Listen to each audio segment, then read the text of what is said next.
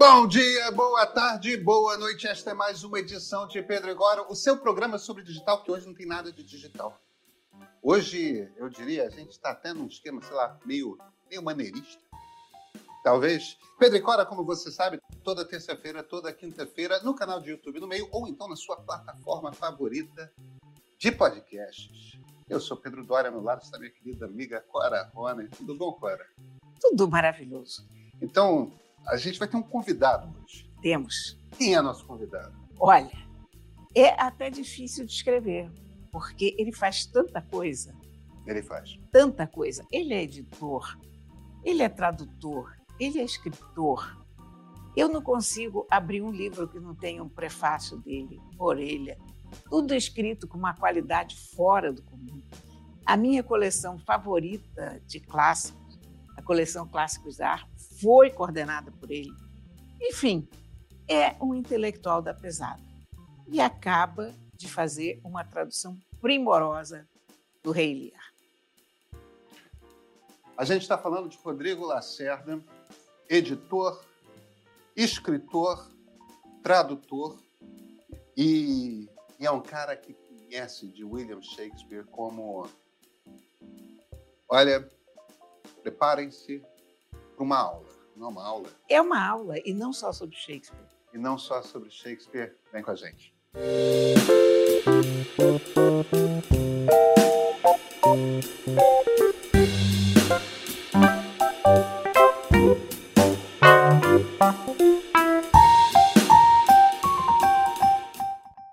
Rodrigo Lacerda, muito bem-vindo ao nosso estúdio. Obrigado por estar aqui. Eu que agradeço o convite, um prazer.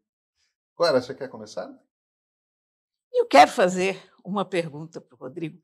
O Rodrigo é um dos principais editores do país, ele é o editor da Record, que é, salvo engano, o maior grupo editorial brasileiro, é? Brasileiro. Então, sim. é. No entanto, essa magnífica tradução que ele fez do Rei Lear saiu pela editora 34. Por e, quê? E meus livros, como escritor, saem pela Companhia das Letras. Me explica. ah, eu acho que seria impossível ter esse tipo de, de digamos assim, presença em, vários pontos do mercado editorial, não fosse o fato de que eu sempre fui escritor, tradutor e editor. Desde jovem fui. É, então, quando eu lancei meu primeiro livro como escritor, aos 25 anos, eu já trabalhava em editoras, já tinha lançado uma primeira tradução. E então é uma coisa natural que vai acontecendo. Eu conheço as pessoas, ou porque já trabalhei com elas, ou porque já publiquei uma tradução, e, e desde que você não, é, digamos assim, não, não seja fofoqueiro, não leve segredo de uma para outra, respeite minimamente o, o, a, as éticas e as etiquetas, essa coisa funciona bem, pelo menos por enquanto. Rodrigo, então deixa eu te perguntar por que Elir. A, a gente está falando de um cara que é. Nós concordamos que é o maior autor de teatro da história? Sim. Inclusive com os gregos? Porque eu acho que é. Ah, sim, é... sim. É, criou uma língua, né? É, criou uma língua. Ele é o responsável pela criação da língua inglesa, você tem toda a razão. E a quantidade de peças muito importantes que o Shakespeare tem, isso é imenso. Você podia ter feito Henrique V. Podia. Você podia ter feito o Romeu e Julieta. Romeu e Julieta. A minha favorita é a Tempestade. É, é, mas tem... E, e tem as peças menores, né? os coriolanos da vida, que as pessoas uhum. conhecem menos tal. Uhum. É... Por que Lear? Bom, tem as, os fatores circunstanciais e os, e os estruturais. Os circunstanciais é que eu fui convidado para fazer um curso sobre a peça, sobre o Rei Lear, e é, sempre que eu pegava alguma tradução para ler, é, e eu tem várias boas, mas eu sempre tinha aquela coisa assim, ah, aqui eu mudaria essa palavrinha, aqui eu faria um pouquinho diferente. E eu, uh, eu, eu não podia gravar essas aulas dando crédito da tradução e, ao mesmo tempo, alterando as traduções. né? Não, não seria justo com quem, os verdadeiros autores.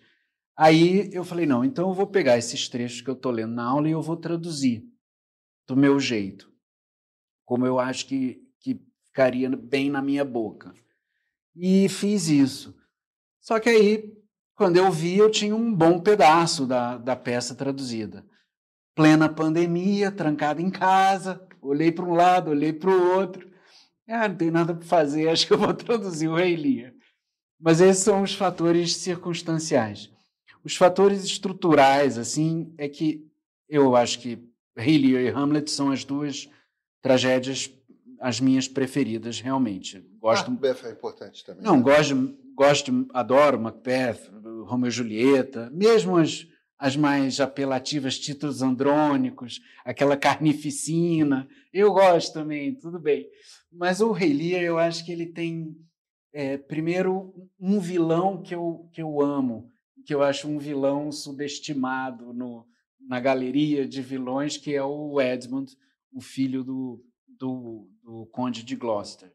Depois a gente explica, enfim, talvez entre aqui especificamente nos detalhes. Mas então a peça tem esse vilão que eu adoro. E eu acho que a peça é, ela tem, ela é uma peça de que tem uma, um lado de ciência política, assim, que me agrada muito. A ideia da, da divisão do reino e dos riscos que isso acarreta. O problema da sucessão, né? É Os problemas sucessórios. Eu acho que a peça tem uma, uma coisa que eu acho fascinante, que é a ideia de que, que tem a ver com a ideia de sucessão, mas aí geracional, a ideia de um, um mundo que está é, em baixa e um outro mundo que está vindo. E, e, a peça pega exatamente esse, esse momento de, de intersecção entre dois mundos. Então, o mundo medieval que está perdendo força, perdendo espaço, deixando de comandar o espaço político, deixando de comandar o comportamento individual das pessoas, o, a, enfim, a, toda a maneira como elas se identificam socialmente e a ascensão do mundo mercantil, do mundo do renascimento, do mundo do, da mobilidade social, do, da pessoa que, que, é, que é dona do próprio destino, que pode mudar o próprio destino e que não tem o seu destino determinado por estamentos, por castas medievais inescapáveis. Se você é camponês, ao nascer você morre camponês. Se você é aristocrata, você morre aristocrata. Dizer, então você a peça pega pega exatamente esse momento de transição e, e, isso é, era uma coisa que me interessava muito, sim, eu acho fascinante como Shakespeare faz isso, constrói esse, esse momento e essa alternância de valores, assim, de, de mundo e tal. Uh, bom, tem outros. Eu acho que aí tem, assim, e por fim, para terminar essa primeira pergunta, eu acho que tem uma coisa de. Uh, é a peça, talvez, de caráter social, assim, muito forte do, do Shakespeare, porque o, o Lear, à medida que ele vai sendo despojado dos seus, dos seus atributos, tem um pedaço que ele abre mão por livre e espontânea vontade, mas depois ele vai sendo despojado daqueles que ele ainda queria conservar.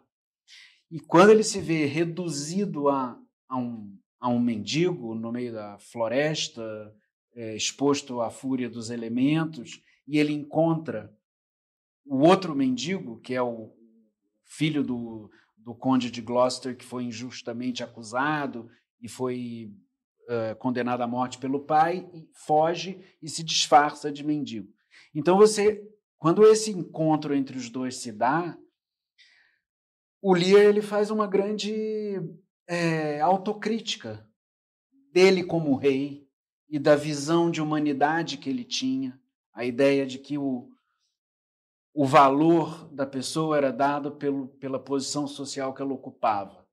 E ele, quando se vê reduzido a um mendigo também, ao encontrar outro, ele enxerga uma humanidade ali que, que antes ele não enxergava.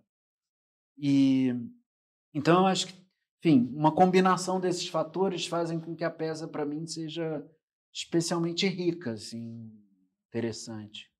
aí a gente pode até se questionar nessa pressuposição de que ele enxerga uma humanidade naquele outro mendigo, porque eles são dois mendigos do mesmo extrato social também.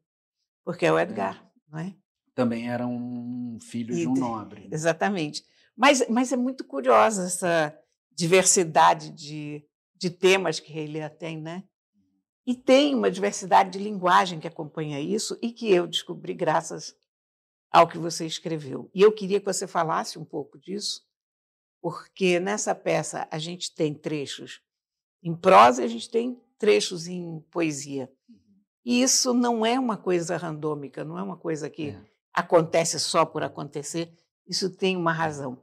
É. E, e aí eu queria só me meter um pouquinho na sua pergunta, Cora. É, quem está nos assistindo não sabe necessariamente, mas o, o, o Shakespeare escrevia num, num, ritmo de soneto, né, em versos que os ingleses chamam de pentâmetros e âmetros. Uhum. E você escolheu não manter o, a estrutura, que é uma estrutura particularmente da língua inglesa, né? Não é trivial uhum. você. É. Fica sempre meio artificial quando você escreve o pentâmetro é, é, e âmetro em é, português, né? Qualquer uh, metro que você escolha é um pouco arbitrário, mas em geral o decassílabo é o, é o considerado o mais próximo do pentâmetro iânico é. e tal. Mas vou juntando as duas perguntas assim. Bom, a questão da alternância entre prosa e verso ao longo da peça, o Shakespeare oscila. É muito curioso isso, porque para nós pós-românticos que viemos depois do movimento romântico, a poesia é o, é o lugar da exacerbação dos sentimentos, né? da, do, do, do quase do, do, sentimento que nos leva à loucura, de alguma forma, e o movimento romântico está cheio disso.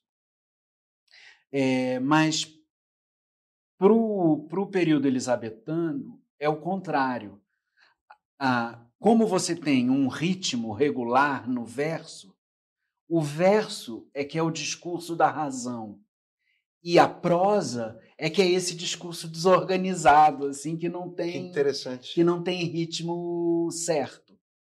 É, então, quando o Shakespeare oscila entre prosa e verso, em geral, não, também não é randômico, mas também não é uma ciência exata.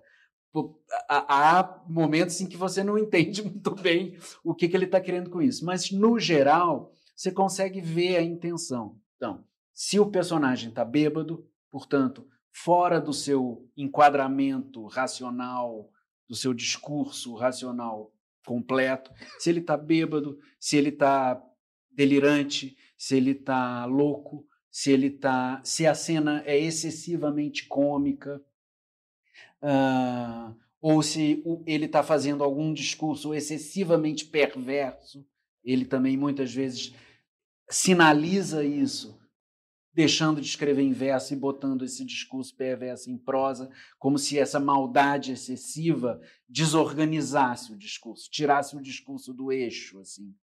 É, enquanto que o verso ele usa para todas as situações, mas sobretudo quando o personagem é, é, ele também usa a prosa, por exemplo, se o personagem é especialmente inculto muito distante da norma culta da língua, aí está em prosa, mas e o verso fica reservado para quem está com seu perfeito enquadramento mental, para quem é nobre, para quem é cortesão, para quem está é, tá querendo ser humilde, respeitar uma diferença hierárquica, e, e, enfim, as situações são inúmeras, mas você com essa, com esse, digamos assim, com esse eixo do discurso da razão e do discurso da loucura, do discurso controlado e do discurso descontrolado, você tateando, você vai entendendo aos poucos por que, que ele escolhe uma coisa, por que, que ele escolhe outra em cada situação. Em relação ao, ao, ao iâmbico, como transpô-lo para o português, o problema da transposição é, metrificada, rigorosa, é que muitas vezes, mesmo nas melhores traduções, por exemplo, duas muito boas, que são a da Bárbara Eleodora, é, mais antiga, e a do Lawrence Flores, que saiu há poucos anos atrás, é que, em nome daquele cálculo de quantas sílabas tônicas o, o verso tem que ter, você muitas vezes sacrifica ou o conteúdo do verso, porque a, o, o, inglês ele é cheio de palavras é, monossilábicas, assim, né? Ele é muito econômico. Então, o português, mesmo quando você traduz um texto em prosa, nós que trabalhamos com, tradução em editoras e tal, o, o, a versão em português ela tem sempre, em média, 30% a mais de páginas do que a versão inglesa. Então, na hora de você é, traduzir um verso, para você botar no metro em português, que é uma língua tão mais prolixa assim, você acaba tendo que cortar um pouco o conteúdo. A Bárbara e o Lawrence Flores, algumas vezes, botam um verso a mais é, para compensar isso. Então a fala tem oito versos, eles botam nove para não perder tanto do conteúdo assim. É, ou então é, você é obrigado a usar palavras, escolher a palavra de acordo não com a psicologia do personagem, não de acordo com a, a, o nível cultural, social do personagem, mas de acordo com o número de sílabas tônicas que você precisa ali para completar o verso. Então, às vezes, acontece de um personagem como Edgar, disfarçado de louco, mendigo, endemoniado no meio da floresta, usa uma palavra muito preciosa, pelo menos aos meus olhos, que aí eu falava, não, mas peraí, ele, ele estaria jogando contra o próprio disfarce, porque ele está querendo se passar por mendigo, ele não falaria desse jeito.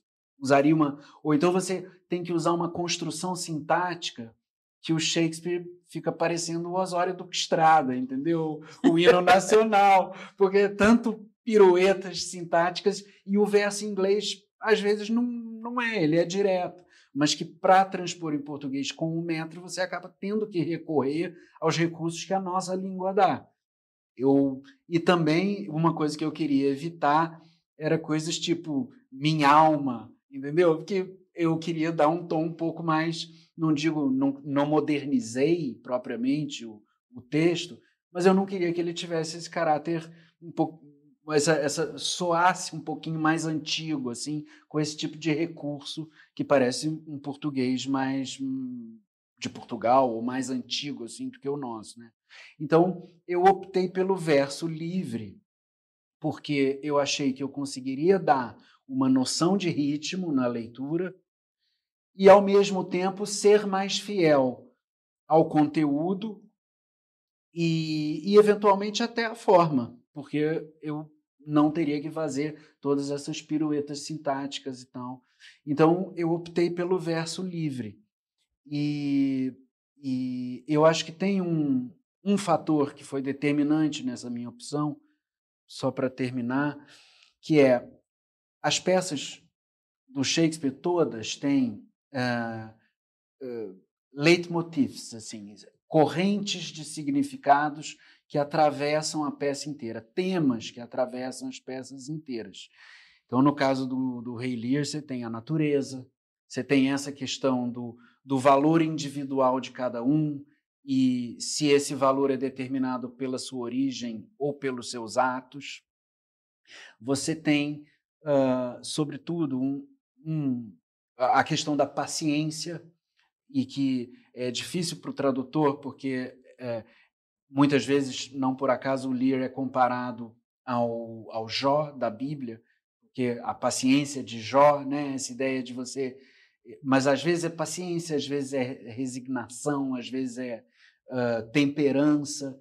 E, mas o problema é que quando essas cadeias de significado aparecem, e elas aparecem na boca de todos os personagens ao longo da peça, você não pode mudar a palavra em nome da quantidade de sílabas, em nome da métrica. Porque se você substituir aquela palavra ou usar um sinônimo que fique muito distante, você perde um elo dessa corrente de significados.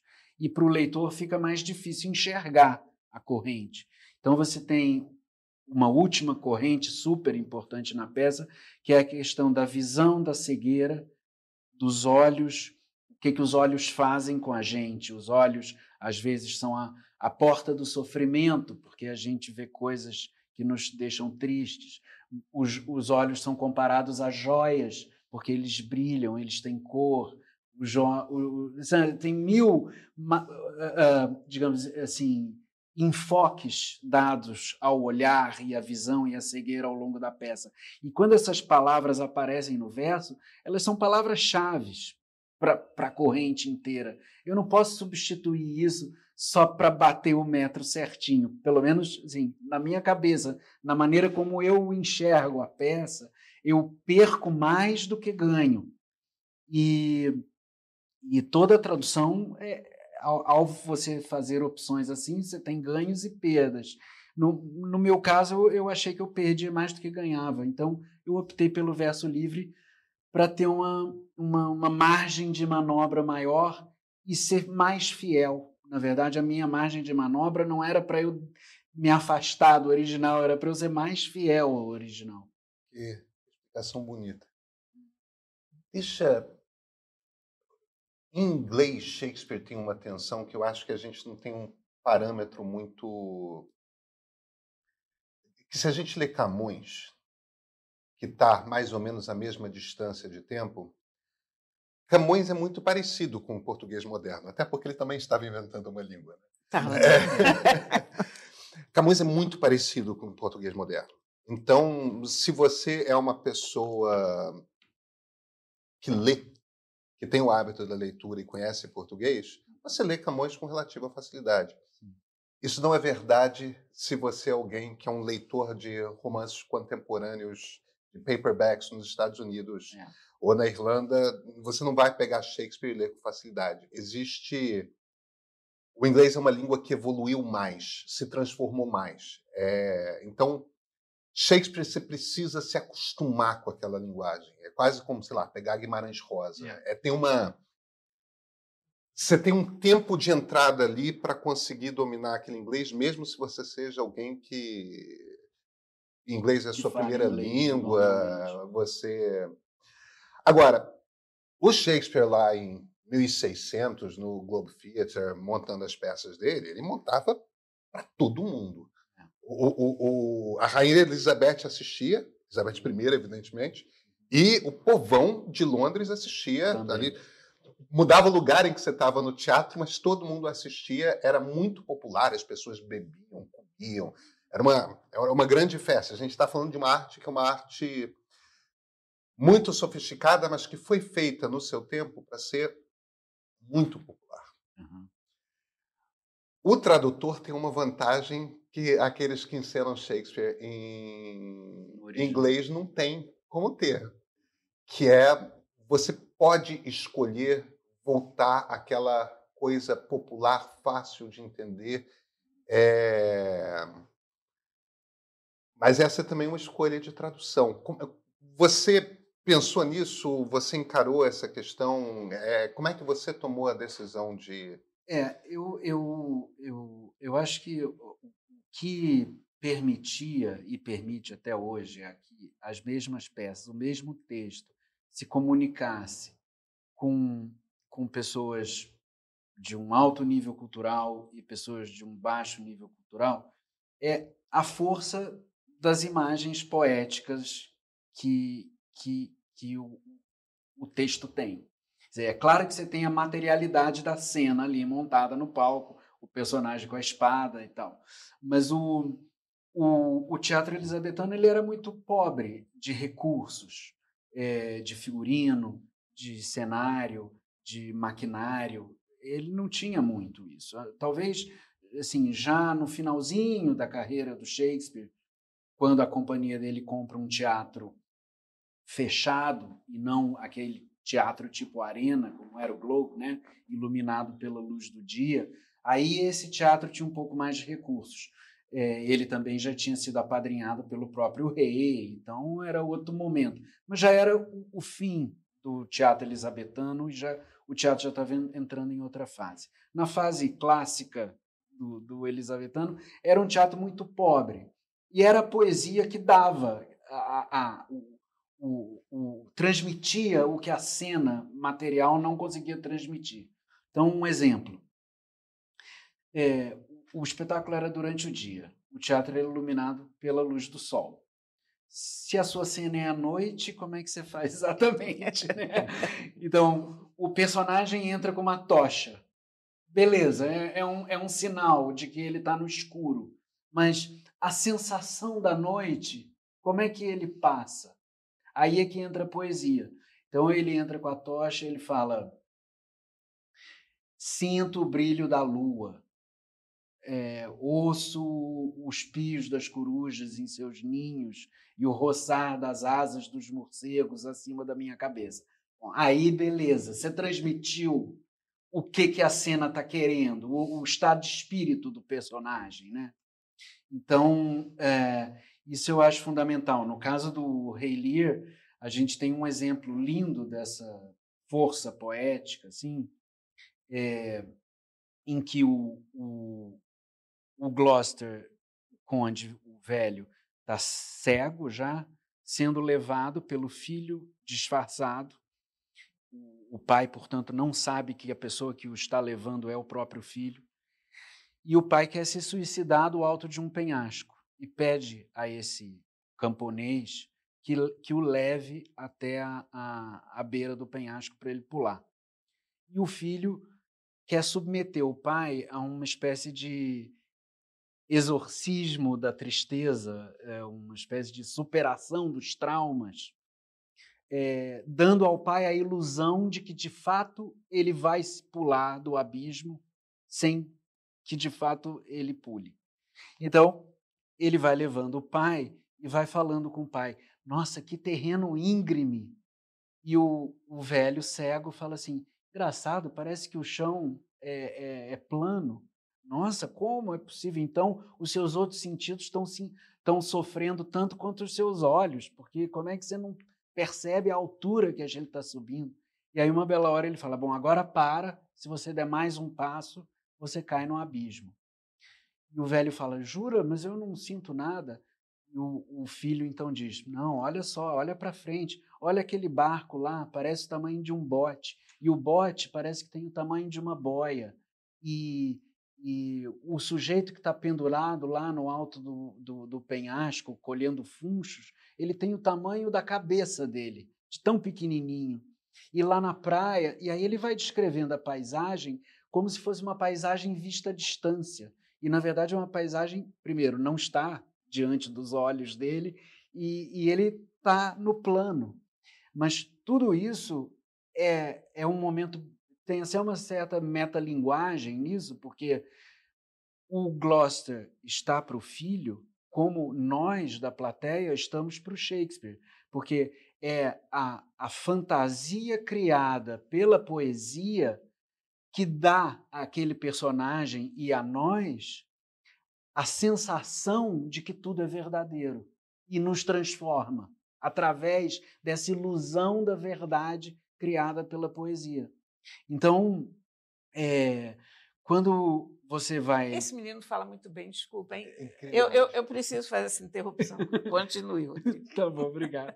Então, quando você vai optar pela, pelo, pelo tom, é, que você vai dar ao seu texto traduzido, é, na verdade, assim, a não ser que você queira partir para uma linha de, de recriação, quanto menos você mexer, melhor, porque a poesia está muito lá. É, e, e ela, é, ela é a engrenagem que faz o negócio todo funcionar. Eu, eu achei é, curioso você começar a sua pergunta falando do Camões, o, o meu primeiro livro eu, que eu escrevi se chama O Mistério do Leão Rampante. E é uma novelinha histórica que se passa na época do Elizabetana e o Shakespeare é um personagem. E foi porque eu ia fazer o, o, meu mestrado, eu tinha acabado de me formar em História, ia fazer o mestrado, e a, a, minha tese era uma comparação do teatro do Shakespeare com o teatro do Camões. E como o teatro do Camões era muito mais parecido com o teatro religioso medieval inglês do que com o teatro moderno inglês. Os altos do Gil Vicente, aquelas coisas todas. E, e, eu acho que o, o que diferencia os dois é, é, é que o teatro medieval, na Inglaterra, por exemplo, o personagem principal se chamava o Everyman. Ele não tinha nem nome. Ele era o, o homem comum, o Zé Ninguém. Né? E ele era disputado por forças a, externas a ele, a, dos vícios e das virtudes, da ganância e da bondade. E a peça era essa disputa de, desse, desse ser humano que era meio um joguete das forças externas. E o que o, o Shakespeare e os poetas da época dele, dramaturgos, fazem é jogar todas essas tensões dentro dos personagens, né? E isso eu acho que o, o teatro ibérico demorou muito mais a fazer. Não, não fez junto, não fez ao mesmo tempo, né? Então, eu acho que a, a, a escolha do tom é muito, uh, assim, para mim foi seguir o que tá, o que estava no original. É, a, mesmo coisas assim que, que me assustaram a princípio, de, eu, eu, vou usar tu e voz o tempo todo. Assim, voz é um negócio que para nós, né, coloca uma, uma distância. Será que o ator no palco vai conseguir ler essa frase? Será que ela vai soar bem em voz alta? Não vai soar muito arcaica demais e tal? Mas aí eu aí eu acabei optando por seguir isso, porque primeiro porque assim como a prosa e a poesia, o uso do tu e voz também tem mil significados. Quer dizer, você usa o tu quando o personagem tem intimidade um com o outro, é, quando uh, há uma relação hierárquica e o superior chama o outro de tu e o inferior chama o superior de vós. Tem mil nuances ali. E então, por exemplo, quando o Lia está brigando com as filhas, se ele está tentando atraí-las para o seu lado, ele trata ela, a elas de vós. Quando ele fica furioso, ele começa a tratar de tu. Mas aí passa a raiva e ele começa a tentar estabelecer alguma conexão, ele volta a chamar de voz, para ser mais respeitoso. Então, tudo isso são informações sobre a cena. Tem um efeito dramático ali, embuti, escondido no, por trás desses usos pronominais. E uh, depois eu vi, à medida que eu fui traduzindo, que uh, a gente perdeu o hábito de usar tu e voz, mas a nossa língua foi feita desse jeito. E depois que você se acostuma, passou da página 5, a língua funciona muito bem com eles, entendeu? É, é, foi uma coisa estranha até para mim, porque, por exemplo, quando eu traduzi Os Três Mosqueteiros do, do Dumas, eu, eu e meu parceiro na época, o André Teles, a gente fez a tradução a quatro mãos. A gente estranhou muito que o Atos e o D'Artagnan, que eram muito amigos e que havia até uma certa relação de pai e filho entre eles, se chamassem por vós.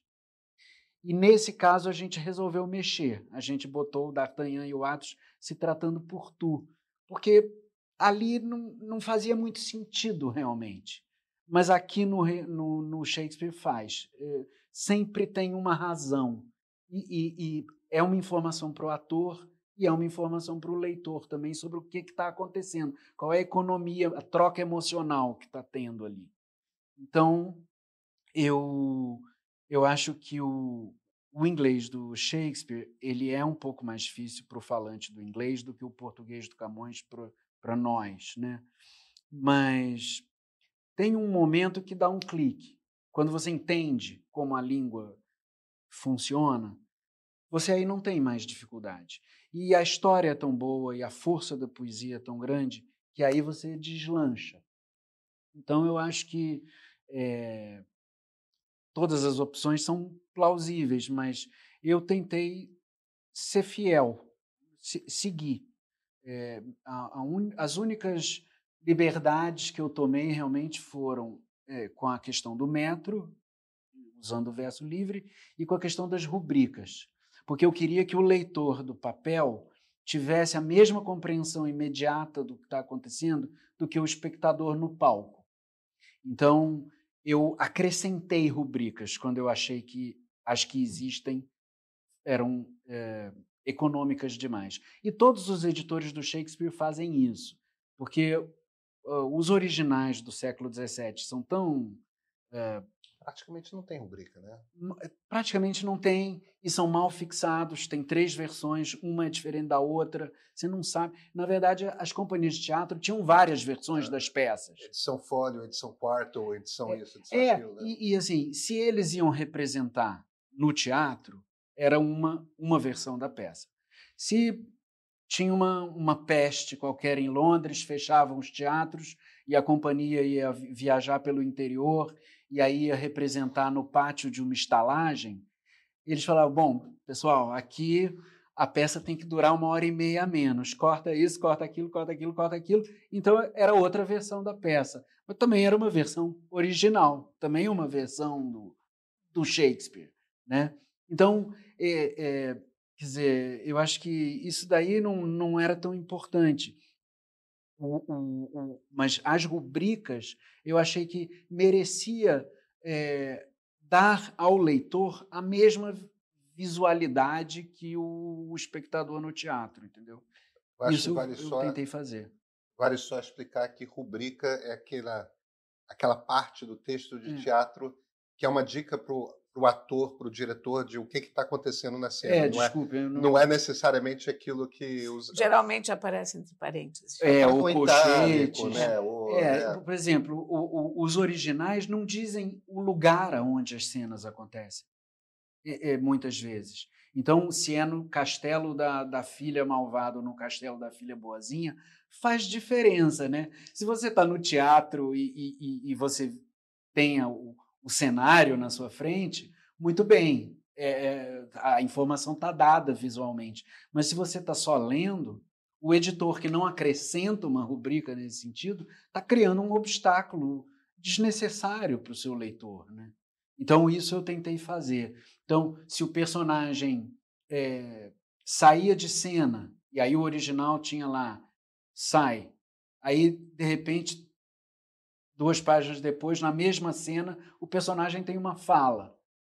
Então, bom, ele voltou em algum momento, né? Vamos, vamos assinalar isso para o leitor não, não se assustar.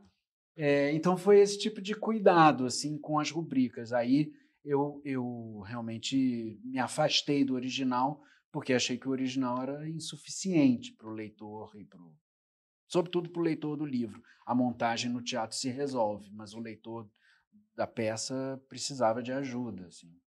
Mas é um fenômeno curioso com os clássicos, com todos os grandes livros, é que eles permanecem como foram concebidos.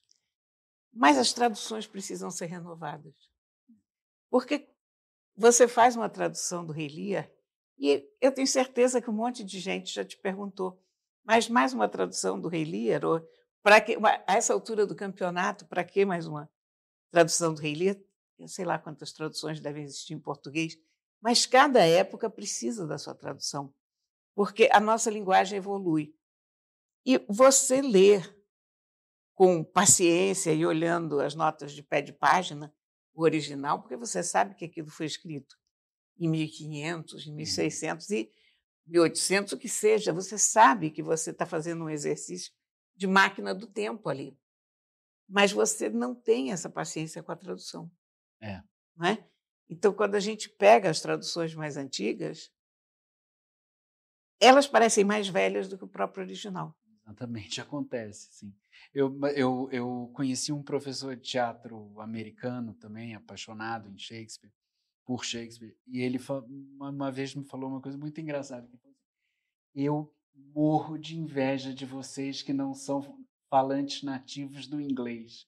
Porque nós, anglófonos, só temos um Shakespeare. Vocês é. podem ter vários. E ele falava isso com o olhinho brilhando, assim, mil versões de cada peça, deve Olha, ser tão divertido. Uma vez o Milor traduziu uma peça de um israelense chamado Efraim Kershon. Efraim Kershon. Lembra? É, sim. Comediante, pe... né? É, a peça se chamava O Romeo. É uma delícia essa peça, hum. eu conheço. Então, a peça toda é construída em torno das relações de Romeu e Julieta que não estão descritas. Quer dizer, então, por exemplo, eles, aquilo ali, a morte deles, foi um, foi um golpe de cena. É, Eles são continuam eles mais velhos, vivos, têm filhos adolescentes. É muito bom, não conhecia. É muito bom. É Então, muito bom. Eles ficam discutindo sobre a questão da cotovia e do, Do Rouxinol. do rouxinol. Olha aqui, que esse idiota desse Shakespeare, né? A- Ali é a nossa única noite de amor, o momento mais intenso da nossa vida. E o cara acha que a gente vai discutir ornitologia. Enfim, dá uma esculhambada. Mas volta e meia entravam textos do Shakespeare, que em inglês era fácil para a plateia perceber, porque a, plateia percebe, "Ops, isso aí", ela já conhece todas as falas. E o que, que o Milor fez para poder entrar com essas falas? Ele pegou uma tradução de 1800 e tal e usou textos dessa Para tradução deixar bem claro. para deixar claro que era uma coisa antiga, e aí as pessoas começavam a ver aquela coisa mais ou menos incompreensível e percebiam, ah, isso aqui é o. Uhum. E, aí aí tinha o próprio Shakespeare na, na peça, que aliás era o Odilon Wagner, que era a cara do Shakespeare, essa- pelo menos a cara do que a gente imagina que era o Shakespeare. E ele saía pela plateia distribuindo cartões de visita. Shakespeare, dramaturgo. Essa peça foi muito engraçada. Não, eu eu muito adoro essas divertida. coisas. Eu, eu fiz um livro uma vez chamado Hamlet ou Amleto, Shakespeare para jovens curiosos e adultos preguiçosos. E é uma é uma sempre me convidavam para fazer adaptação de Shakespeare. E aí eu dizia, mas adaptação, como assim? Ah, é só contar a história da peça com as suas palavras. Aí eu, eu pensava com os meus botões. O Shakespeare nunca escreveu as próprias histórias, ele sempre usava histórias que já existiam. Romeu e Julieta, a história não é dele, Rei Lear não é dele, Hamlet não é dele, Macbeth não é dele, nenhuma é. Ah, se eu ainda por cima não uso a poesia dele, a adaptação de Shakespeare mesmo não tem nada. Não. O Shakespeare é só o- a isca comercial para o coitado do, do, do comprador. Então, eu nunca tinha topado. Aí, um dia, eu tive a ideia de pegar, fazer um, um diálogo entre um diretor de teatro e um ator que es- está se preparando para representar o Hamlet. E através dessa conversa entre esses dois personagens, eu fui percorrendo cena por cena da peça. É um livro para jovens, juvenil.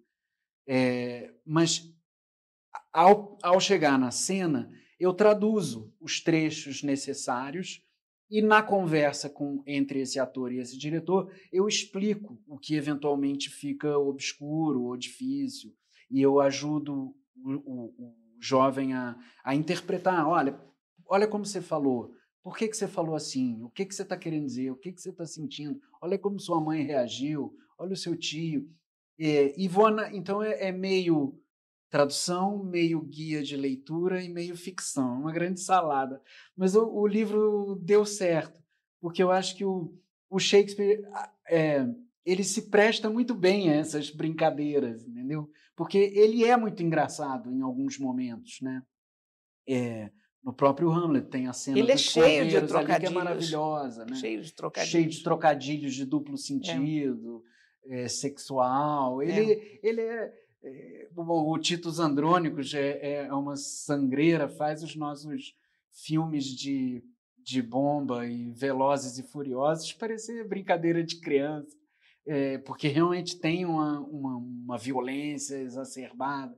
Então, eu acho que ele, ele, ele é um, um autor que ele é tão ah, flexível, assim, você pode puxar para vários lados, eu acho. O que que a gente estava começando brincando com a Cora, porque isso de fato é uma, um comentário recorrente que a gente faz aqui nesse programa que deveria ser sobre tecnologia, é de como que de como que Shakespeare é o maior de todos. É, Mas por quê? É, eu uma vez eu fiz essa pergunta para Bárbara Leodora, grande tradutora, né, e crítica de teatro. Você, todo mundo sempre fala Shakespeare é um gênio, você mesma usa essa expressão muito. Por que que ele é um gênio? Aí ela ela respondeu dizendo assim, ele é um gênio porque sempre que ele quer tratar de um tema, então ele tem uma tese ou ele tem uma pergunta, ele visualiza, ele concebe uma, uma situação entre dois ou três personagens que é a situação mais adequada para exprimir aquela pergunta ou aque, aquela tese ou aquele tema. Então ele ele dá uma uma espontaneidade ao tema que ele está querendo discutir, ele dá uma uma fluência dramática ao que ele está querendo discutir, que é ímpar.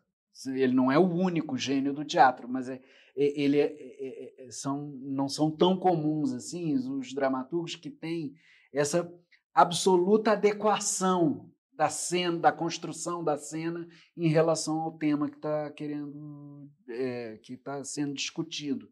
Então, ela dizia que o gênio aí, no caso, é, é essa capacidade de transpor a ideia em situação dramática. Isso é o gênio de um dramaturgo e é o caso do, do gênio do Shakespeare também. É, acho que nunca encontrei uma resposta melhor do que essa, porque, de fato, é, ela bate com a realidade. Se você vai ver a, a, o tema da, da natureza no Rei Lear, por exemplo. Então, na primeira cena, em que ele divide o reino, a natureza é um, uma, uma coisa pródiga em, em benesses, idílica, eh, rios caudalosos, florestas verdejantes, campos eh, espetaculares. Eh, aos poucos, a natureza vai. E, e, e você ouve ele descrevendo as partes do reino que ele está dando para as filhas e dando essas qualidades para todas elas, e é absolutamente natural. Você nem percebe que ele está introduzindo um tema central na peça ali. Você acha que o tema central é a relação dele com as filhas. E é também. Mas a, a visão que nós temos da natureza é um outro tema que ele coloca sem você nem perceber, porque ele cria uma situação tão perfeita para o tema aparecer que o tema desliza Aliás, ela abaixo. Esse começo da peça, em que ele divide o, Lear começa assim: Lear está velho, tem três filhas e ele quer dividir. Ele acha que já reinou bastante e ele quer dividir o reino pelas três filhas e passar um tempo com cada uma e tal, mas ele quer se aposentar.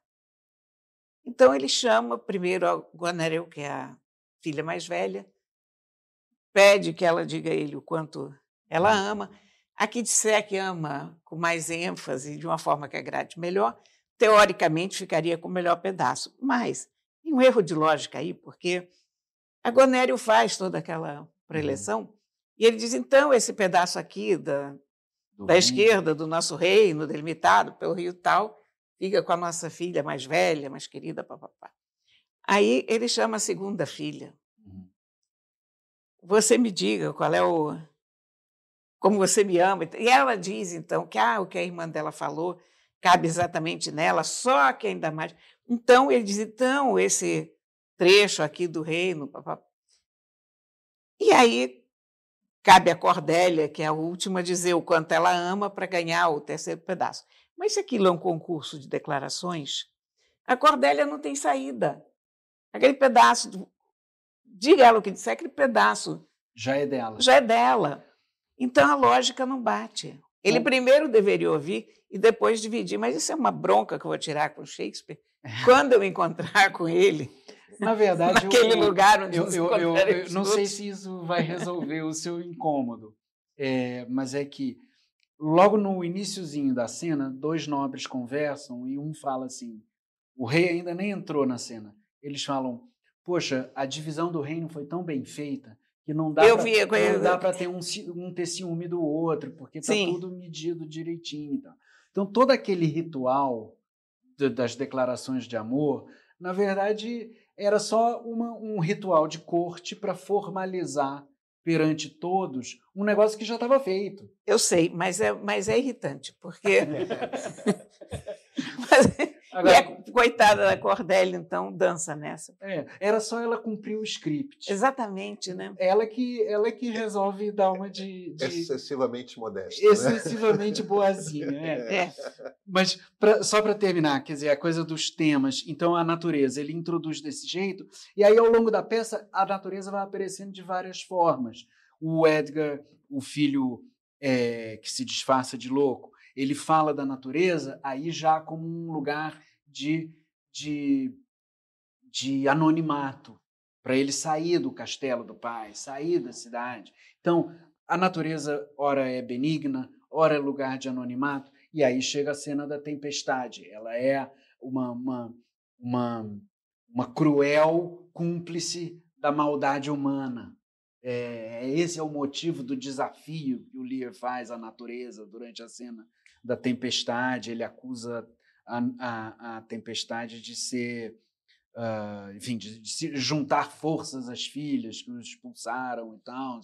Então, as visões da natureza elas vão aparecendo ao longo da peça, várias, boas, positivas, negativas, é, e só que tudo está inserido em cenas construídas de tal modo que não fica claro que a natureza em si é, ela não é tematizada formalmente, entendeu? É, é, o, o negócio é dado deslizando, assim, pela construção dramática mesmo.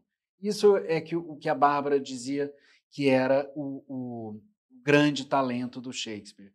Eu me lembro que eu estudei com ela dois anos é, num grupo de estudos que ela tinha na casa dela. E ela adorava uma, uma história que eu li num livro sobre o Mozart, outro gênio desses, né, que também evoca essa discussão sempre, e que o Mozart teria recebido a carta de, uma carta de um admirador dizendo: "Ah, é Mozart, eu tenho 12 anos de idade, gostaria de escrever uma sinfonia. É, queria lhe perguntar como é que eu, como é, como é que eu devo fazer isso, então. E o Mozart, já mais velho, responde: Olha, meu filho, acho melhor você começar com uma peça menor, faz uma coisinha de câmara aí, ou piano e, e violino e tal, porque a sinfonia é complicada. Aí vem a tréplica. Ré Mozart, logo você que escreveu sua primeira ópera aos nove, sua primeira sinfonia aos quatro, aqueles recordes do, do Mozart absurdos, né? E o Mozart então responde: É, mas eu nunca perguntei para ninguém como é que faz. Então, o gênio, né? o gênio é isso. Né? Ele já, já como a, a Bárbara dizia, é um defeito de fabricação. Deixa, deixa eu então puxar para a Bárbara, porque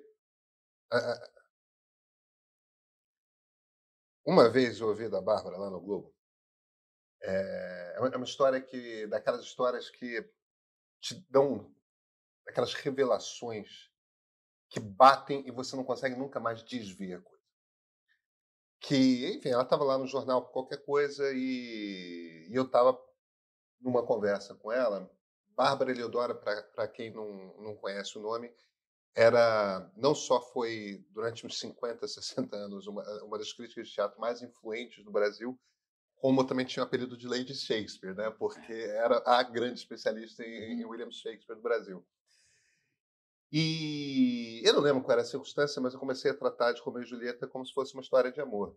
E a Bárbara me corrigiu, não, mas Romeu e Julieta não é uma história de amor. É, Romeu e Julieta é uma história sobre guerra civil. Exatamente. Sobre o que, que guerra civil faz numa comunidade. No momento que ela falou aquilo, me pareceu que ela tinha falado a coisa mais evidente e óbvia do mundo que eu nunca tinha enxergado. Nunca tinha enxergado. É, é mais um exemplo do que eu estava falando, é, né? É isso. Como é que um, um leitor que está entrando em Shakespeare percebe essas coisas? Bom, eu, eu acho que também talvez é, para um primeiro contato você nem deve se preocupar tanto em, em mergulhar tão fundo vai na história. Meu, meu Siga con... o conselho do Mozart. é, meu conselho. Mas essa história é muito boa, porque é exatamente isso, né? Quer dizer, no, na transição do feudalismo o Renascimento, para o mundo moderno. Os nobres feudais saem dos seus respectivos feudos e passam a conviver dentro de um espaço urbano. É, né? há, um, há um processo de urbanização. Motéquios e, e capuleiros. E aí dá briga. É. E aí dá briga. Então, é, é exatamente um exemplo do que eu estava falando, de como é que o tema principal da peça é tratado de um jeito que é tão fluente que às vezes você nem vê. Agora, eu acho que vale a pena ficar de olho nessas correntes de significados que, que as peças têm. Então, por exemplo, se você pega um Ricardo II, um Henrique V, você. Bom, o Shakespeare é um autor político, sempre, em todas as peças. É, a discussão política estava na alma dele. Então, você pode ter certeza que sempre vai ter uma discussão política ou explícita ou implícita ali. Mas você tem, por exemplo, no Ricardo II, você tem a imagem da, da seiva, da, da planta que cresce, que dá galhos e tal, que é para construir toda essa ideia da, da, da dinastia, da linhagem e, e do, da linhagem de sangue, né? Então a coisa da seiva. Então nas peças históricas essa metáfora aí da, da, da natureza tá sempre, ela sempre aparece porque você. Opa. Pode continuar. Ricardo III entrou na sala. É, é, Ricardo III, né? É, o terceiro. Não o segundo. É, então, é, você pode ficar esperto para quando essas imagens aparecem sempre, ao longo da peça inteira, é porque aí tem uma pista. Então, no Macbeth, por exemplo, você tem a coisa dos animais da noite, os sapos, as, as, as, as corujas, os morcegos, as cobras, os lagartos. É, o Rei tem um pouco disso também, mas no Macbeth tem o tempo todo. Então, aí você tem uma pista do que, que ele está querendo falar com, essa, com esse repertório de imagens parecido que atravessa a peça inteira. Tem uma coisa do lado escuro, do, da noite, do, do lado escuro do ser humano. E a peça é um, além de um drama político, mas é um estudo do mal, né? o mal no homem e, e as consequências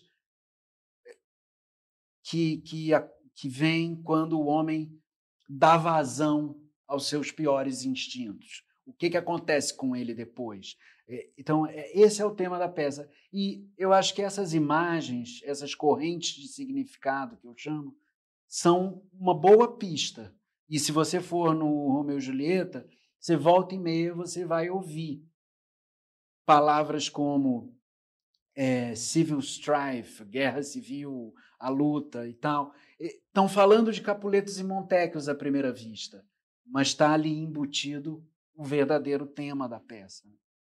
Você falou em pessoas más e você, no começo dessa conversa, falou que queria falar do Edmundo. Ah, sim. E eu estou muito curiosa uhum. em saber qual é a tua leitura do Edmundo. Não, foi bom você resgatar isso.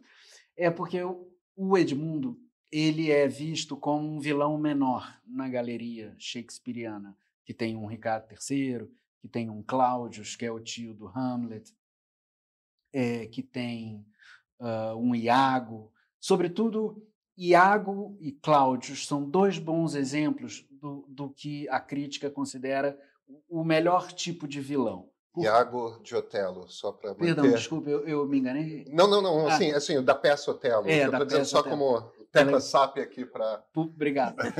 é, o Cláudius do Hamlet e o Iago do Otelo são vistos como dois ótimos exemplos de vilões bem construídos. Por quê? Porque o, o Cláudio, por exemplo, ele mata o irmão, o rei, para ficar no lugar do rei. E ele casa com a rainha. Mas nós vemos uma cena em que ele tem culpa por esse crime. Ele fala, ele tenta rezar, mas ele fala: é, ah, as, com a culpa que eu tenho, as minhas palavras não chegam ao céu. Deus não vai me ouvir, porque eu, eu tenho, eu carrego essa culpa. É, então a gente sabe que ele não é um vilão chapado, como a gente diz. Ele não é 100% mal. Ele tem culpa. Além disso, ele de fato ama a cunhada. Ele tem um genuíno amor por aquela mulher. E, e, e, ele protege ela do sofrimento em várias situações ao longo da peça. Então, isso dá a ele um caráter assim de, um, de uma densidade psicológica, uma profundidade psicológica maior. O Iago, então, é um catálogo, porque ele é mal, você nem consegue saber por onde que ele é mal, porque ele tem tantos, tant, tantas inseguranças, tantos ressentimentos, ele não tem culpa, mas ele não é um vilão chapado na medida em que, assim, eu quero a fortuna do meu pai e esse é o único motivo da maldade. Não, ele tem vários motivos. É insegurança sexual, é, é inveja do, do, do, general Moro negro que subiu no exército mais alto que ele, é, é, é, é ciúme da, da Desdémona, a pérola da sociedade veneziana que ele uh, não, não tem para ele e, e, e, cobiça. Enfim, tem várias, vários motivos ali. O Edmundo, as pessoas acham que ele é esse tipo de vilão, que ele só é mal porque ele quer o, o, o dinheiro do pai e o título do pai e o castelo do pai. Mas na primeira cena, no primeiro diálogo entre esses dois nobres, uh, um deles é o Gloucester, que está acompanhado do Edmundo, é o pai e o filho, e o outro é um, o Kent, um outro nobre. E o Kent pergunta: ah, senhor, esse é seu filho? É, esse bastardo aí, eu já tive vergonha de admiti-lo como meu filho, mas de fato eu dei uma pulada de cerca, não sei o quê. É, então, você acha que há uma relação, digamos assim, relativamente afetiva entre o filho, embora seja bastardo, e o pai. Mas o pai fala: ele mora longe, ele cresceu longe, e ele é educado longe, e ele vai voltar para o exterior em breve. Então, o que você vê é o seguinte: ele já tem um rótulo de bastardo, o pai faz pouco da mãe dele, chama ela de puta logo na primeira cena, na frente de uma outra pessoa, que o Edmund não conhece.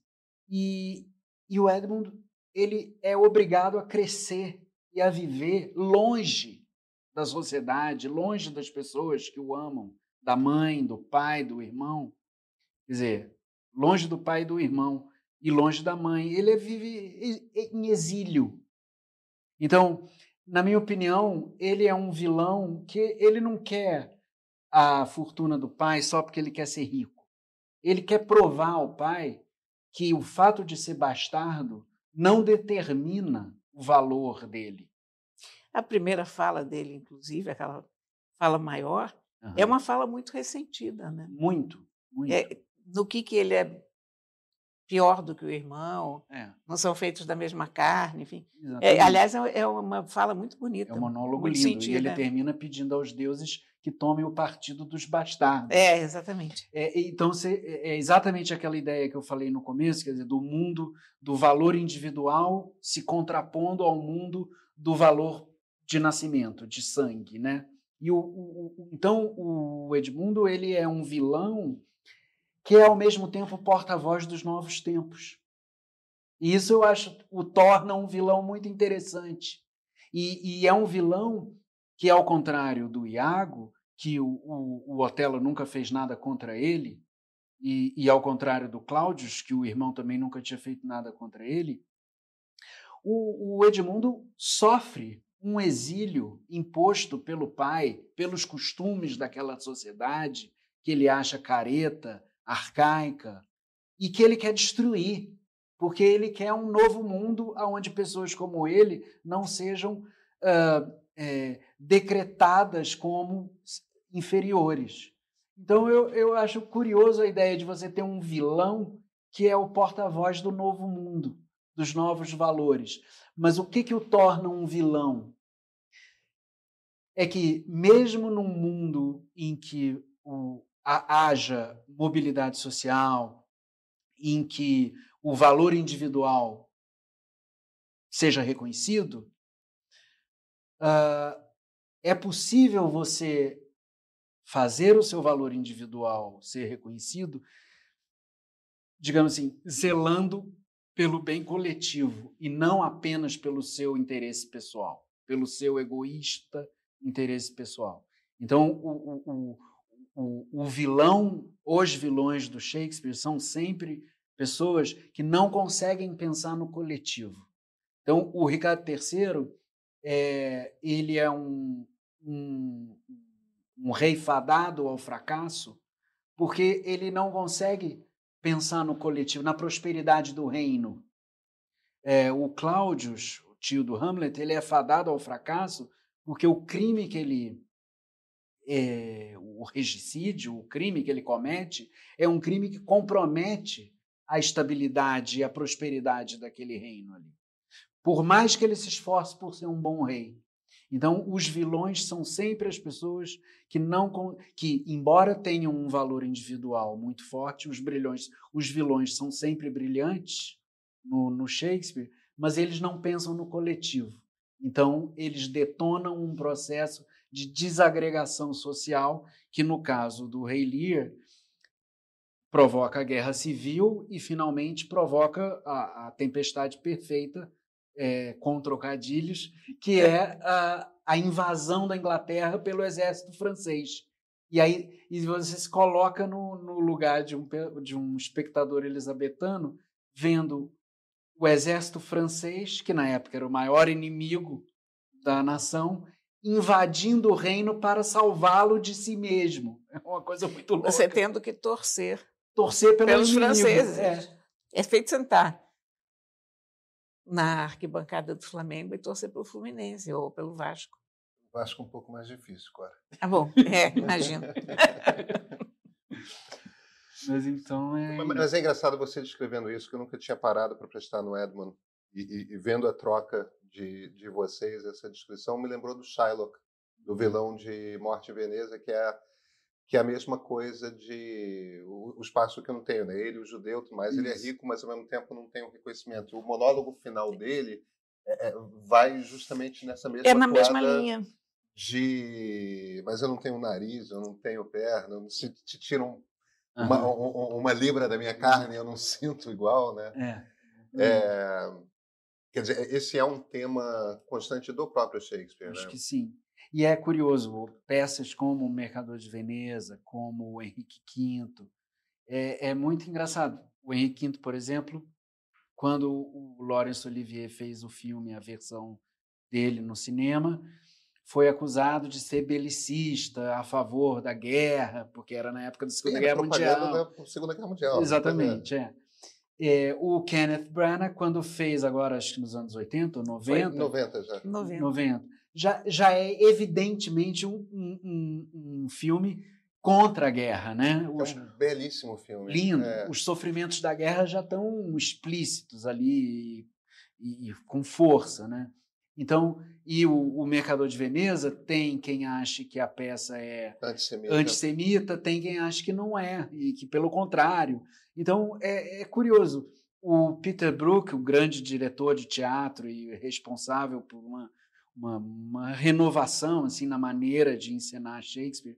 Ele fala o seguinte: é, eu, eu, eu nunca acredite quando alguém te disser o Shakespeare é isso ou é aquilo, porque ele nunca escreveu nada, é, digamos assim, assumidamente expressando a sua própria opinião. O que você tem são os personagens falando. E o, os personagens falam toda a sua verdade. Pode, ela pode, eles podem ser racistas, machistas, antissemitas, e ao, na mesma peça você vai ter outros personagens que são o contrário disso. Então, aonde que está o Shakespeare? É, é, tem um, tem uma, uma, uma, tese de que o, o, na escola, na época elisabetana, os meninos estudavam tudo em latim, né? Então tinha toda uma coisa de oratória latina. E tem uma técnica de oratória que é você pedir aos alunos para, sobre o mesmo assunto, defender quatro pontos de vista diferentes. E eu acho que as peças do Shakespeare têm isso. tem essa característica. Você consegue é, enxergar muitas visões ali. É como se ele pegasse um determinado tema, fosse um prisma, e ele fosse girando esse tema na frente da luz. E, e de acordo com o ângulo da luz, a, a cor vai mudando. Porque ele gostava de fazer essa brincadeira, de examinar o assunto por todos os lados. Agora, ele não tinha medo de botar falas racistas num, na boca de um personagem, ou machistas, ou antissemitas, porque isso fazia parte do jogo dramático dele ali. É, agora, você sempre terá o contraponto, ou os contrapontos, quando é, o assunto comporta mais de uma visão. assim. Então, eu acho que é impossível você dizer ah, o Shakespeare era machista porque escreveu a Megera Domada. É, não é, não, não dá para dizer isso, entendeu? Bem, e, e, vamos também manter a perspectiva histórica. É. Porque eu. Vamos passar para esse assunto. Aliás, eu acho um assunto interessante. Gostaria de saber a tua opinião. Sobre esse negócio de atualizar as obras, de pegar o Roldão e, uhum. e reescrever, Monteiro Lobato, sei lá, Agatha Christie agora é a última vítima. É. Ai, eu, eu, eu me lembro quando eu era adolescente, assim, a gente comprava uma coleção da Abril é, na banca de jornal, assim, que eram versões condensadas dos clássicos. Me lembro dessa coleção. Modernizadas. E tudo bem, eu li Os Três Mosqueteiros a primeira vez lá, e 20 mil léguas submarinas, e, e tudo bem. Agora, depois eu voltei para o original. Eu, eu, eu, eu pessoalmente, assim, é, o que, que pode ser mais pessoal nesse aspecto? Assim, eu eduquei a minha filha dando os livros integrais. É, eu não, eu quando tinha alguma passagem é, espinhosa por algum motivo, é, eu eu explicava, é, lia junto, ou, ou, conversava depois dela ter lido. Eu não, eu não tive esse cuidado. É, eu, eu, por outro lado, eu entendo assim a, a, o incômodo de uma de uma pessoa negra ao ler uh, o Sítio do Capão Amarelo, a ver seu filho lendo o Sítio do Capão Amarelo e ver a Emília xingando a tia Anastácia. Eu entendo esse incômodo, é, mas, mas eu, eu acho que é, tem que ficar bem claro que é uma versão alterada, uma versão, é, é, digamos, da qual foi extraída tudo que era problemático para que depois a pessoa possa voltar ao texto integral. É, porque o Monteiro Lobato, eu li Monteiro Lobato a vida inteira. Eu, eu não acho que ele seja um aliciador de racistas, um fabricante de racistas. É, é eu acho que, assim como Shakespeare teve direito de botar falas racistas na boca de seus personagens, o Monteiro Lobato também deveria ter. É, e, e, a gente tem que lidar com isso, com essa herança horrível da nossa, da nossa sociedade e tal. Agora, o problema disso é onde é que para? Porque aí, então, questões sexuais também devem ser extraídas, né? O que, que é uh, o que, que é uh, digamos assim, excessivo do ponto de vista da sexualidade. É, não é só né, desses temas identitários, raciais, políticos, assim. Tem, aí tem questões de comportamento. E aí você vai mexer nisso, o personagem fuma, mas então nós somos de uma sociedade anti-tabaco, vamos, o, né, o Philip Marlowe, o detetive do, do Dashiell Hammett, não pode mais fumar. Então corta o cigarro da mão dele. Vai tirar o uísque dele também? Não? É, vai tirar. Aí, esse é que é o, o perigo disso, eu acho. É, é, você perder o controle. Se ficar bem claro, bem dito, que são edições alteradas do original, que se faça. Quem quiser ler, lê, que consuma a essas edições. Mas as outras edições têm que continuar existindo. Você, você sabe que eu acho que o maior risco que a gente corre com isso é perder a noção do progresso que se fez. Uh, perder a noção da dimensão da luta que foi transformar uma sociedade racista, misógina, homofóbica, numa sociedade mais esclarecida. Porque se tudo é podado, então o que, que precisou ser mudado? Qual, qual, qual foi a necessidade? Eu acho que esses livros questionáveis, entre aspas, os livros muito característicos de uma época, eu acho que eles têm que permanecer, porque ali está o que precisava ser mudado. Eu acho que né? tem uma coisa Te delicada. dá uma perspectiva. Eu acho que tem uma coisa delicada no Monteiro Lobato. É, eu concordo integralmente com o que você está dizendo e eu fui alfabetizado lendo Monteiro Lobato. Eu também. É, desconfio Eu que eu sou de uma das últimas gerações de brasileiros que ser um brasileiro do século XX é ter sido de- culto, é ter sido alfabetizado com Monteiro Lobato, sendo apresentado aos gregos pelo Lobato, né? Exatamente. história do mundo, Uhum. to- todas aquelas coisas. A- a- a- o ponto delicado, talvez, é que Monteiro Lobato é, é literatura para gente de nove anos de idade, né? que não tem necessariamente ainda a maturidade para fazer todo esse raciocínio. Veja, não estou defendendo ah, ou, ou questionando. É que você volta a ler Reinações de Naricinho com 30 anos de idade? Eu não sei se você volta. Eu Mas, voltei. mas, mas É, aí eu, eu, assim, é, eu a minha, te perguntaria o seguinte. eu, eu acho que datou, tá?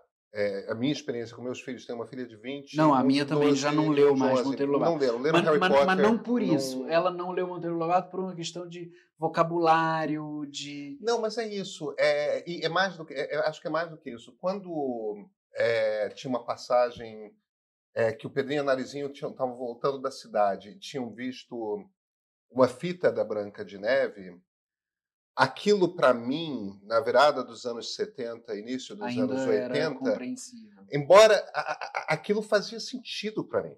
É, você ter ido ao cinema, assistido Branca de Neve e tudo mais. É, claro que o meu mundo já tinha televisão a cores com seis canais, com cinco canais. Uhum. É, a impressão que eu tenho é que aquela realidade do interior de São Paulo de 1910, 1920, para mim era bastante próxima. É, eu tinha uma avó que contava histórias, amazonense, contava histórias de, de, de Matita Perê, de Saci, de coisas assim. Aquilo era um troço que fazia parte do meu universo. Não faz parte do universo meus filhos. Mas voltando ao tema da, né, da, da questão do sítio, da questão racial e tal, eu acho que é, o, o, o, o grande e, assim o risco dessas coisas serem excessivas é assim, há uma questão que é o, o que está explícito e há uma questão que é o contexto e o, o que está implícito. E o que está implícito é, é importante também. e Você tem que perceber para você poder avaliar corretamente o peso do que está sendo dito. O que, que eu quero dizer?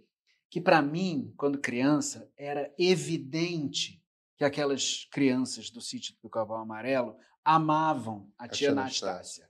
Era evidente. E era evidente que a Emília, que é a mais racista e perversa. É. também amava a tia Anastácia. Então, assim, o- o- a simples troca de, de, de, de injúrias e coisas é, é, é uma é- é uma questão de momento ali entre os personagens, mas que o fundo emocional daquele, daquele universo ficcional não é um fundo em que a tia Anastácia, de fato, é, a meu ver, seja ah, maltratada ou excluída. Tem, a, Marisa Lajolo, por exemplo, grande estudiosa da obra do Monteiro Lobato, num dos livros ela fala, eh, ao final do livro, a tia Anastácia a dona Benta está na charrete, tenta lembrar aqui o exemplo que ela dá. A, do, a, do, a dona Benta está na charrete e a tia Anastácia chega para lá e fala: Ô Sinhá, chega para lá que eu também tenho um lugar nessa charrete aí. E aí ela senta na charrete e as duas vão embora. Quer dizer, é, para mim, quando eu era leitor do Monteiro Lobato, aquelas duas senhoras tinham o mesmo peso é, e eram igualmente amadas. Então, o meu, meu, quando eu ouço o Cartola cantando em Saboa Mulata, eu tenho certeza que a palavra mulata ali não é pejorativa. É. Eu tenho certeza absoluta. É, é só ouvir o resto da música. Então, eu, eu, eu, meu, meu problema é quando a gente é, passa a ser literal demais e não entender o que está em volta. Porque o que está em volta interfere é eu, no eu, sentido das palavras. Enfim, eu não sei se faz muito sentido a gente seguir muito nessa discussão, é. mas é uma discussão é, fascinante e entra é, a, a, relação. É, isso é muito Gilberto Freire, né? A relação de afetos e de racismo no Brasil e como essas duas coisas fluem umas com as outras é um troço profundamente complexo que, nesse momento da história que a gente está vivendo agora, é, em, em, que a estratégia do identitarismo é usada para é, para você obter é, ganhos que são necessários de direitos civis, a gente não está com muito espaço para essa complexidade afetiva é, nesse debate. É, Concordo. Não... Mas não quer dizer que ela não existe. É, não, não quer dizer que ela existe. Não, de forma alguma. Agora, deixa eu te fazer uma última pergunta e eu deixo a Cora é, encerrar a entrevista. Você é neto de Carlos Lacerda, que é um dos mais importantes políticos do Brasil do período ali entre os anos 50 e 60. Seu avô era também tradutor de Shakespeare. É, ele traduziu Júlio César. Júlio, Júlio César. César. Ele traduziu Júlio César. É, existe alguma relação ou é pura coincidência? Você conheceu através do seu avô? Não. É, é como é que ele morreu? Eu tinha é, ele morreu em 70, 73. Não, é, 77. Eu nasci em 69, eu tinha 8 para 9 anos. Então, não, não foi através dele.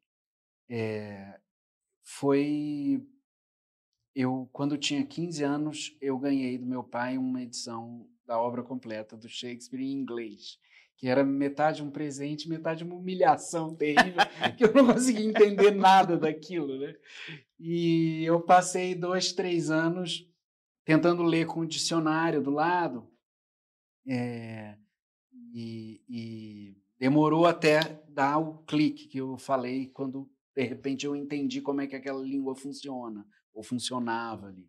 Mas não foi através do meu avô. Mas é, eu acho que todo mundo que se interessa por, por política, uma hora mais cedo ou mais tarde vai bater no Shakespeare, porque era um assunto primordial para ele, como a gente já falou.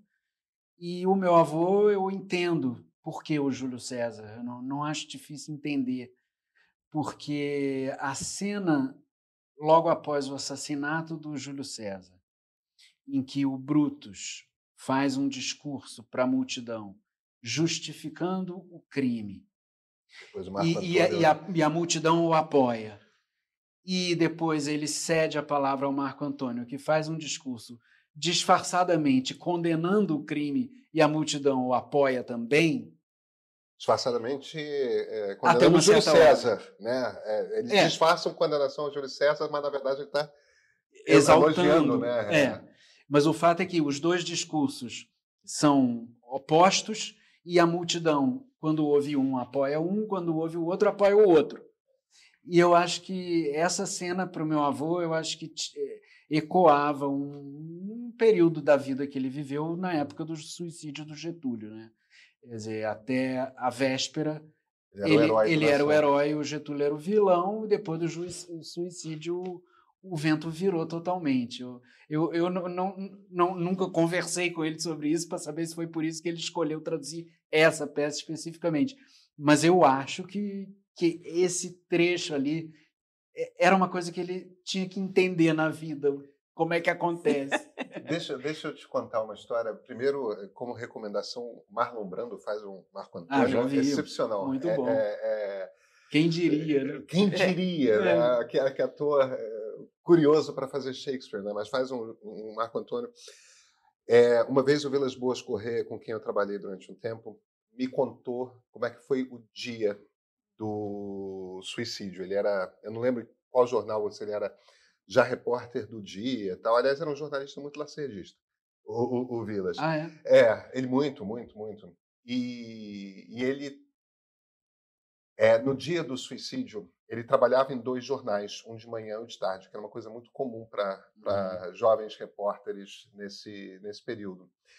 Então, ele foi tomar um café da manhã na, numa padaria é, qualquer e só se falava mal do Getúlio, né? Tinha, tinha coisa lá da República do Galeão, de uhum o, a ideia do mar de lama, que aliás é uma expressão inventada pelo seu avô, é, tinha colado muito forte de que aquele era um governo corrupto. E foi a primeira vez que no Brasil se falava de um governo, da ideia de um governo corrupto.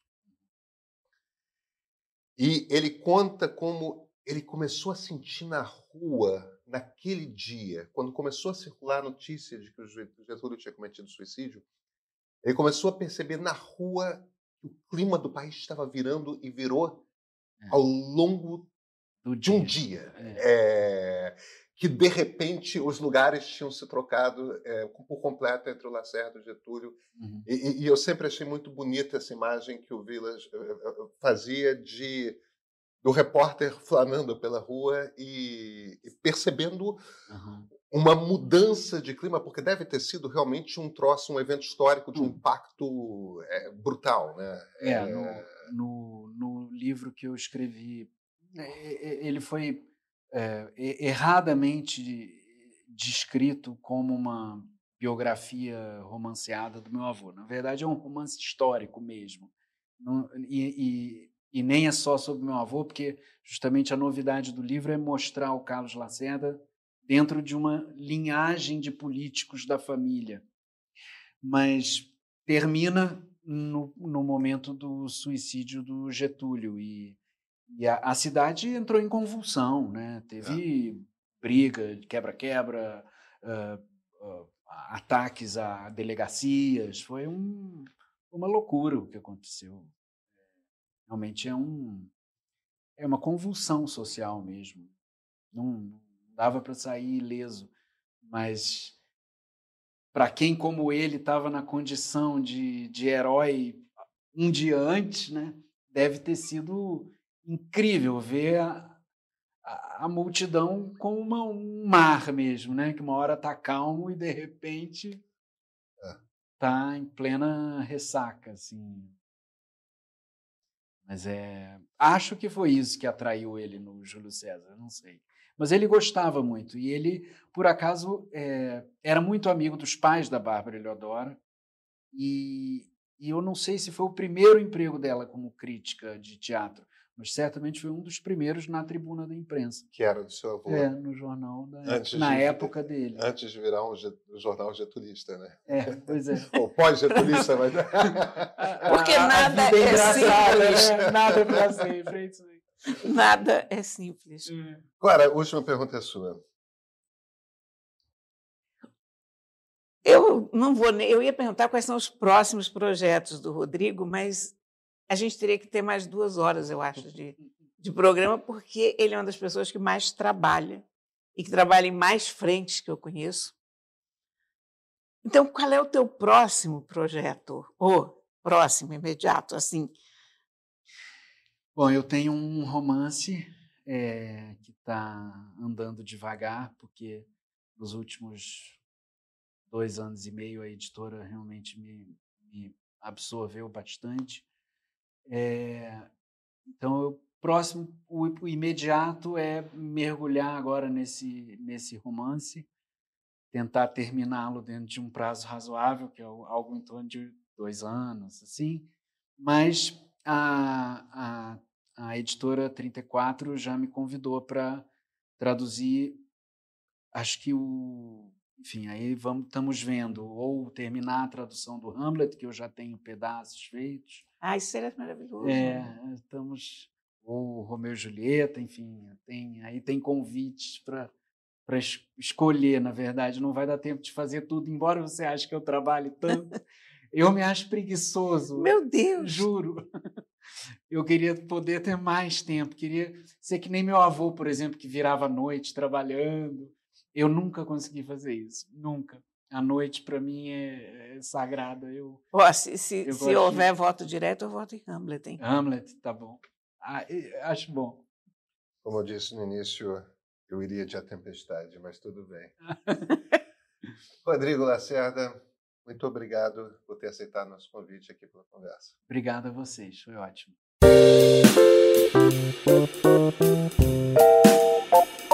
You.